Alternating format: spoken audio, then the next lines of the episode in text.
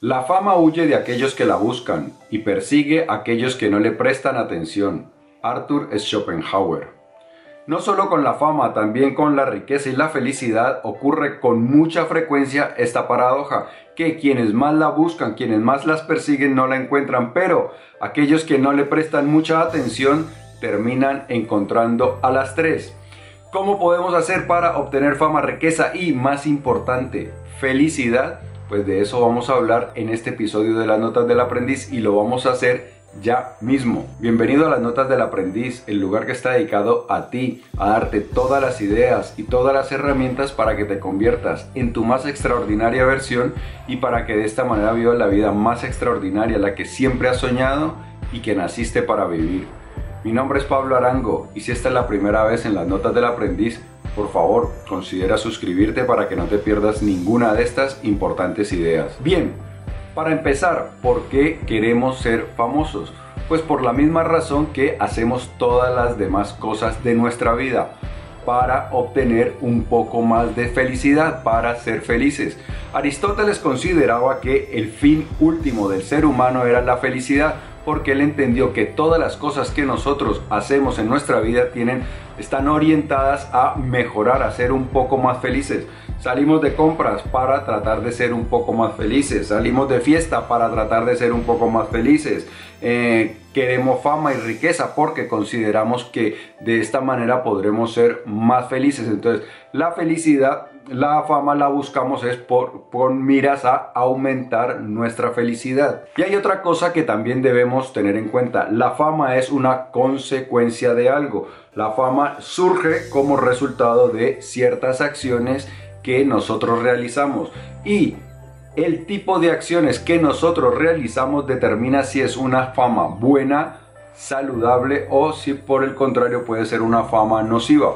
Y es que, ¿qué es lo que ocurre? Muchas personas hoy en día y a través de los siglos, sino que hoy en día se ha exagerado eso mucho más con la llegada de las redes sociales y plataformas como esta, como YouTube, que hay muchas personas que quieren ser famosas, que lo que desean es la fama. Y entonces para conseguir la fama están dispuestas a hacer muchas cosas que pueden terminar en grandes tragedias o pueden terminar en cosas, en, episodios bastante desagradables. Por ejemplo, eh, acá en, en YouTube hay mucha gente que realiza muchas tonterías con el ánimo de aumentar su audiencia y volverse virales y volverse más famosos. Incluso ahí han ocurrido cosas bastante trágicas como la chica de 19 años que mató a su novio por estar haciendo un video que le disparó eh, sobre un libro. El novio se puso un libro en el pecho y le disparó pensando que el libro iba a, a retener la bala.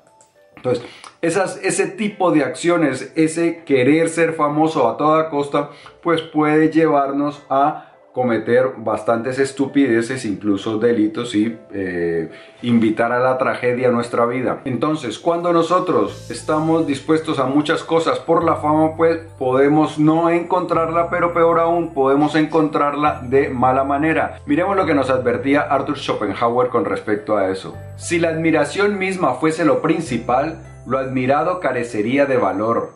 Esto es lo que sucede en el fondo con la fama inmerecida, es decir, falsa. Su propietario se ve obligado a aferrarse a ella precisamente porque no dispone de aquello de lo que la fama debería ser un símbolo y un mero reflejo. Y puede que esa fama incluso le salga cara, como en esos casos en los que, pese a lo mucho que el amor propio de alguien pueda haberlo inducido a engañarse a sí mismo, éste se marea por la altura en la que se encuentra y para la que no está preparado, o siente como si fuera un ducado de cobre, entonces le sobreviene el temor a ser descubierto y recibir una merecida humillación. Usualmente la fama ha sido producto de la maestría de grandes habilidades o de realizar grandes obras. Entonces, las personas que se han convertido en famosas, personas que han desarrollado gran capacidad para la pintura o para la música, para la actuación, para la escritura o también personas que han realizado grandes obras en beneficio de la humanidad, por ejemplo, alguien que ha liberado algún país o ha cometido un acto de heroísmo o de bondad que son remarcables, que son significativos y entonces sus actos les han, los han hecho famosos. Y ese tipo de cosas, ese tipo de cosas buenas son las que crean una fama saludable. Pero ya hemos visto que hay casos en los cuales esa fama puede ser bastante destructiva y eso era lo que nos eh, advertía Arthur Schopenhauer. Ahora bien, de todas maneras, ser famoso, conseguir fama es bastante difícil. No todos los que tienen gran capacidad, grandes habilidades, que han cultivado un gran talento, obtienen la fama. No es algo automático.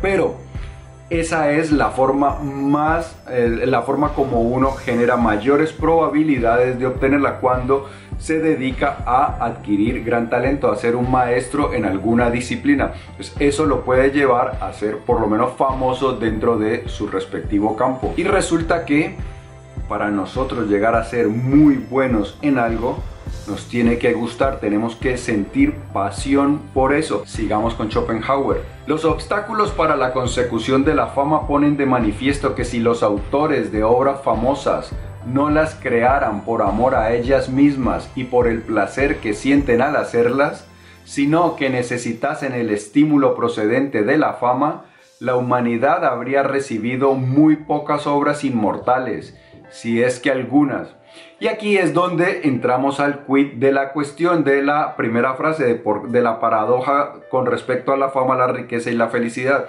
Que aquellos que la buscan no la encuentran, pero aquellos que no la buscan sí la encuentran. Y es que los que no la buscan, sino que están concentrados, dedicados a convertirse en grandes artistas o adquirir un gran talento, dominar un campo determinado, son los que la encuentran con mayor probabilidad. Pero las razones por las cuales lo hacen no es la consecución de fama, sino el placer que obtienen al practicar su arte o al realizar las cosas a las cuales están dedicadas. Es la pasión que le imprimen a, las cosas los que aumentan exponencialmente la probabilidad de convertirse en personajes reconocidos dentro de su área de experiencia. Y ocurre una cosa extraordinaria cuando nosotros tenemos, sentimos placer por algo. Resulta que entramos en un estado que los psicólogos llaman fluir, el estado de flujo. Y ese es un estado de óptimo desempeño, es un estado donde nuestro cerebro, nuestro cuerpo funciona a las mejores capacidades y podemos realizar las cosas de mejor manera. ¿Y cómo es el flujo? Pues bien, el flujo es cuando nosotros estamos completamente absorbidos por una tarea, que estamos tan entretenidos por eso que se nos pasa la noción del tiempo, no sentimos hambre, sino que estamos, nuestra atención está completamente enfocada en lo que estamos realizando. Y esa completa atención, esa absorción dentro de la tarea es lo que llaman los psicólogos fluir. Miremos lo que dice Steven Kotler, que es uno de los principales investigadores expertos en el mundo en esta, en esta condición tan particular. A esta experiencia la llamamos fluir, porque esa es la sensación percibida. Mientras fluimos, cada acción, cada decisión conduce sin esfuerzo, de manera fluida, sin problemas, a la siguiente. Es un modo de resolución de problemas de alta velocidad. Está siendo impulsado por la corriente del máximo rendimiento. Fluir naturalmente transforma un debilucho en musculoso, a un dibujante en un artista, a alguien capaz de moverse en una bailarina, un trotón en velocista, a una persona normal en alguien extraordinario. Todo lo que uno hace lo hace mejor mientras fluye desde hornear un pastel de chocolate hasta planear unas vacaciones, resolver una ecuación diferencial, escribir un plan de negocios, jugar al tenis o hacer el amor. El flujo es un estado óptimo de conciencia, un estado máximo donde nos sentimos mejor y nos desempeñamos lo mejor posible. La pasión conduce al flujo, y el flujo conduce a la maestría y la maestría con frecuencia eh, nos lleva también hacia la fama, la riqueza y la felicidad. Y resulta que Sabe la psicología que fluir es de esas experiencias, es una de las experiencias más gratificantes de la vida. Entonces, ¿qué ocurre cuando las personas sienten una gran pasión por lo que están haciendo? Eh, con frecuencia entran en estados de flujo y esos estados de flujo son óptimos, son estados de óptimo desempeño, pero también de óptimo bienestar emocional. Es decir, nos sentimos muy bien las personas que eh, con frecuencia fluyen, eh, también reportan que son muy felices, que sus vidas son bastante agradables y por añadidura tienen gran, grandes posibilidades de convertirse en maestros reconocidos, famosos y ricos. Pero lo mejor de todo es que estas otras cosas, la riqueza, y la fama son consecuencias agradables porque él ya está siendo feliz mientras practica aquello que tanto disfruta. Sigamos con Steven Kotler. Fluir se relaciona directamente con la felicidad en el trabajo y la felicidad en el trabajo se relaciona directamente con el éxito. Como CNN informó recientemente, una década de investigación en el mundo de los negocios demuestra que la felicidad aumenta casi todos los resultados empresariales y educativos aumenta las ventas en un 37%, la productividad en un 31% y la precisión en las tareas en un 19%, así como una gran mejora de la salud. Fluir nos hace felices, que es lo que realmente buscamos. Entonces, si nosotros ya somos felices, si nos volvemos famosos o no, pues ya no es una cuestión tan importante, porque lo importante, lo que realmente estábamos buscando, ya lo hemos obtenido. Escuchemos una vez más a Schopenhauer. Pero como la fama es indudablemente algo totalmente secundario, un mero eco, reflejo, sombra y síntoma del mérito, y como lo admirado siempre debe tener más valor que la admiración misma, la verdadera causa de la felicidad no puede yacer en la fama, sino en aquello que permite alcanzarla, es decir, en el mérito mismo o, para ser más exactos, en la actitud y las habilidades que lo hicieron posible. Por lo tanto, quien solo merece la fama pero no llega a alcanzarla, ya dispone, sin duda, de lo principal, que puede resarcirlo completamente de la carencia de aquella.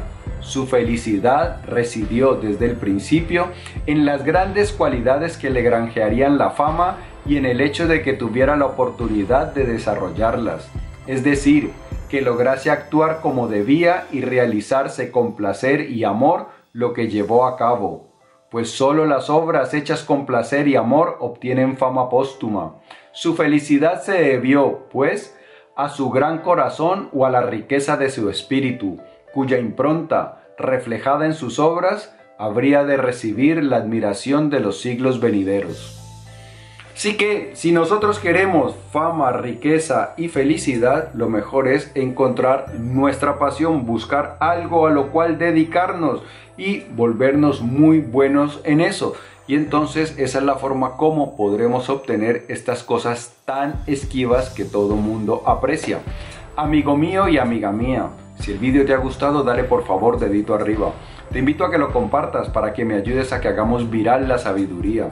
Si deseas recibir más contenido gratuito como este, en la descripción encontrarás un vínculo para suscribirte a las notas del aprendiz.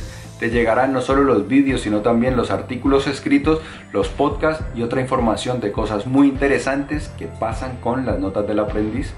Yo pienso en ti todos los días, en cómo te ayudo a crecer más rápido, a amar más grande y a respirar más fácil. Por eso nos vamos a ver prontísimo. Prometido. Chao.